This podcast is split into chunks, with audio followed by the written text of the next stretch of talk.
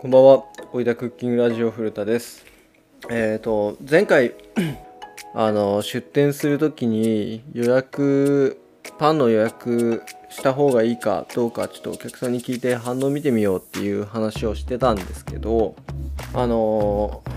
まあ、案の定、まあ、オープンしてすぐになんかお客さんがもうすごい来てくれくれてすごいバタバタしちゃってもう全然聞けませんでした。っていうか一回も聞いてません。予定してることをちゃんとできない人間っていうことをあの忘れてました。すいません本当に。でまあそれはいいんですけど、まあ、日曜日に岐阜で出店があったんですね。でその岐阜の、えー場所というか土地柄みたいなところをあの説明しようと思うんですけど駅から結構遠いんですよ。歩いたらどうだろうな。20分ぐらいはありますね。もうちょっとかかるかな。駅からそんなに近く全然近い近いっていう場所ではなくてで大通り割と大通りに面してるんですけどその通りを挟んで向かいに柳ヶ瀬商店街っていう日本最大風俗街なのかなっていうのを聞いたことあるんですけど、まあ、そのぐらい、まあ、割と有名な風俗街がありまして風俗街ってというか夜の街っていう感じなんですかね。キャバクラとかそういうのが多い多い場所ですね。実際そのレンタルスペースの隣が民家で隣が駐車場なんですけどそこそのその駐車場がもう交差点の角にあってでその交差点の向かいに大きく熟女キャバクラっていう看板があるぐらいもうなんかそういうところなんですよで、まあ、オフィスとかもちょこちょこ多分あったりとかまあ住まれてる方もいらっしゃったりとか、うん、なんかいろいろごちゃごちゃしてるエリアというか、まあ僕そんなよく分かってないんですけどまあまあそんなところで出店してましてで今回は、えーレンタルスペース本来は1階なんですけどそこで、えー展示をやられてたんで、まあ、2階でも出店はできたんですが、まあ、天気も良かったんでちょっと路面でやってみようかなっていうことで路面で出店しました、まあ、入り口の横ですね。まあそのおかげもあると思うんですけど、まあ、通りすがりの方とかも割と買ってくれたりして本当に朝から忙しくて11時間ぐらい10時半本当はオープンだったんですけど、ま鍵開けれるんですけどその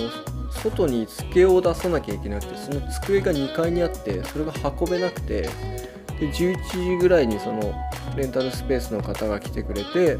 で机を運び出してで陳列してそんな感じで始まったんででまあ12時前ぐらいにまあだいぶそうですね、まあ、6割7割ぐらいはもう終わってでその後ちょこちょこ来てもらって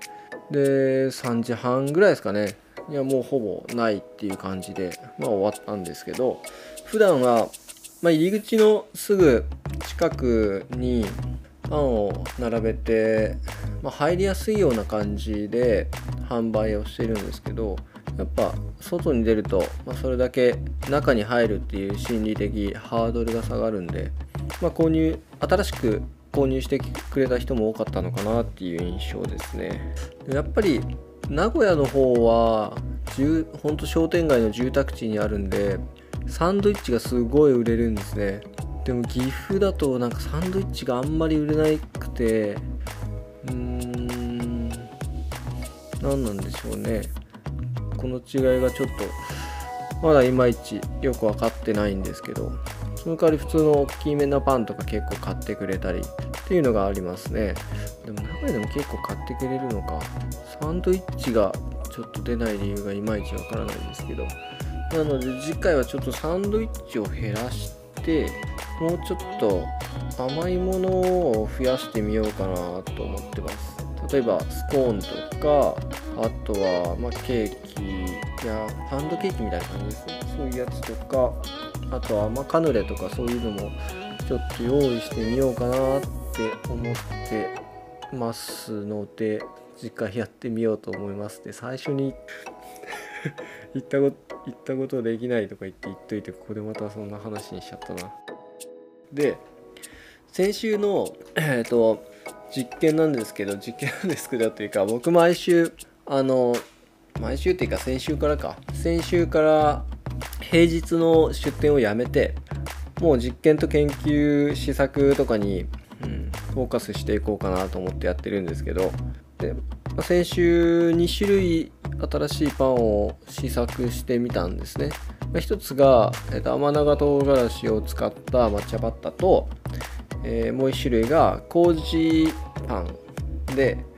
で甘長唐辛子のパンはあのサンドイッチとかベジタブルホットドッグみたいにしようと思ってでまだ中の具材が準備できてないのでとりあえず冷凍してあるって感じですね。で、まあ、ちょっとはあの食べてみたんですけどなんか甘長唐辛子っていうよりもちょっと枝豆感がなぜかあってもうちょっと不思議なんですけどこれは。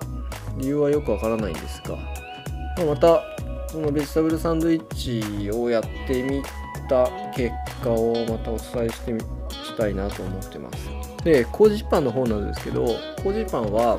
今回は市販の米麹を使ってみたんですけど、まあ、別であの試作のところで大麦の麹も作ってるんですけどそっちを作り始めた時にそのストックも、えー、米麹でストックを作ったんでまた別で米麹バージョンの今回は麹パンですね。で、この米麹をまほぐしてあどんだけだったっけな。ば確か倍量の水で、まあ、10分ちょっとぐらいですかね。に出して、まあ、麹のストックを作ってでそれを冷ましてその水を使ってパンを作ってるって感じなんですけど、まあ、食べてみた感じは若干麹の甘さがもうほんと少し感じられるかなっていうぐらいでもうほとんど普通のパンと変わらなかったんですよ。ちょっと残念でしたね。もっとなんか麹っぽい感じが出てくれるのかなとは思ったんですけどまあまあしょうがないですね。もうほぼ普通のパンでした。なんでまあちょっと今考えてるのが、まあ、これ。今週の麹の今週じゃ先週作った大麦の麹でまたパンを試作したいなと思ってるんですけど先週作った麹がもう使他で使っちゃったんでまあ来週仕込んで、えー、まあ再来週ぐらいにでまた何か試せるのかなっていう感じです。それが試作ですね。で実験の方なんですけど、えー、今回は中心温度の実験をやってみました。っていうのも最初、えっと、100g あ 95g か。95g の生地をそれぞれ通常15分4分ぐらい焼くんですけどそれを1分ごとに取り出してで7個の銅を7個の生地を焼き始めから8分のところから1分ごとに出してで14分。8分間焼いたパン9分間焼いたパン10分間焼いたパンっていうのをどんどん作ってってでそれをまあどのように変化があるかっていうのを比べてみるっていう実験をやってみたんですけど僕この8分で取り出したパンもそんまだ全然生だと思ってたら割と火が入ってて80度後半ぐらいまで火が入ってたんですよ。なんでもうほぼ焼き色の違いぐらいな感じになっちゃったんで、え、もう一回やったんですよ。でもう一回やったやつが、えー、2分から出しました。2分焼いたパン3分焼いたパン4分焼いたパンっていうのを、えー、全部8分焼いたパンまでや焼いて今回中を比較してます。でまあ詳しくあのデータはノートに載ってるんで、まあ、気になる方は見ていただければなと思うんですけど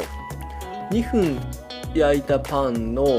中心温度が49度。49.4度か。で8分焼いたところだともう96度まで上がってるんですね。まあ生地が小さいっていうのもあるんですけどかなり早いですよね。温度の上昇が。であとこの温度計が僕が持ってる温度計ちょっと安いやつでもう正確じゃないというかなんか一回温度が下がってから上がるみたいな感じで時間が結構かかっちゃって。で次のやつを取り出すまでに温度が安定しないんですよ。ずっと温度が動いている状態みたいな感じで。なのでこの写真でその温度撮ってあるんですけどこれが多分正確じゃないですね。ちょっと温度計いいの買いたいんだけどお金がないんですよね。うん。まあお金ができたらちょっと温度計いいの投資します。でえー、っとこれ何が面白かったかっていうのところなんですけどこの生地小麦粉の生地のでんぷんがどんどん火が入っていく様子がこの写真で見えるんですね。最初は真っ白なもう普通に中が生地なんですけどなんだろうフォンダンショコラの白いバージョンみたいな感じなんですよ。その2分で取り出したやつは。これがもう8分で取り出したやつはもうほんとちゃんとパンになってるって感じで。でこれ面白いことにパンってあの下から火が入ってくんですよね。その底面がなんだろうオーブンの床か。オーブンの床部分は、まあ、当然直接触れてるんでそっちの方がやっぱり早く火が入っていくみたいでこうやってグラデーションになってる写真を見比べると上の方がまだ白い部分残ったりするんで温度から温度測る時はちゃんと上の方まで温度計を入れなきゃいけないんだなっていうことが分かりましたね。それでどんどんどんどん白から透明に近づいていくっていう様子が見えます。ちょっと思ったんですけどこうやって実験をしてみると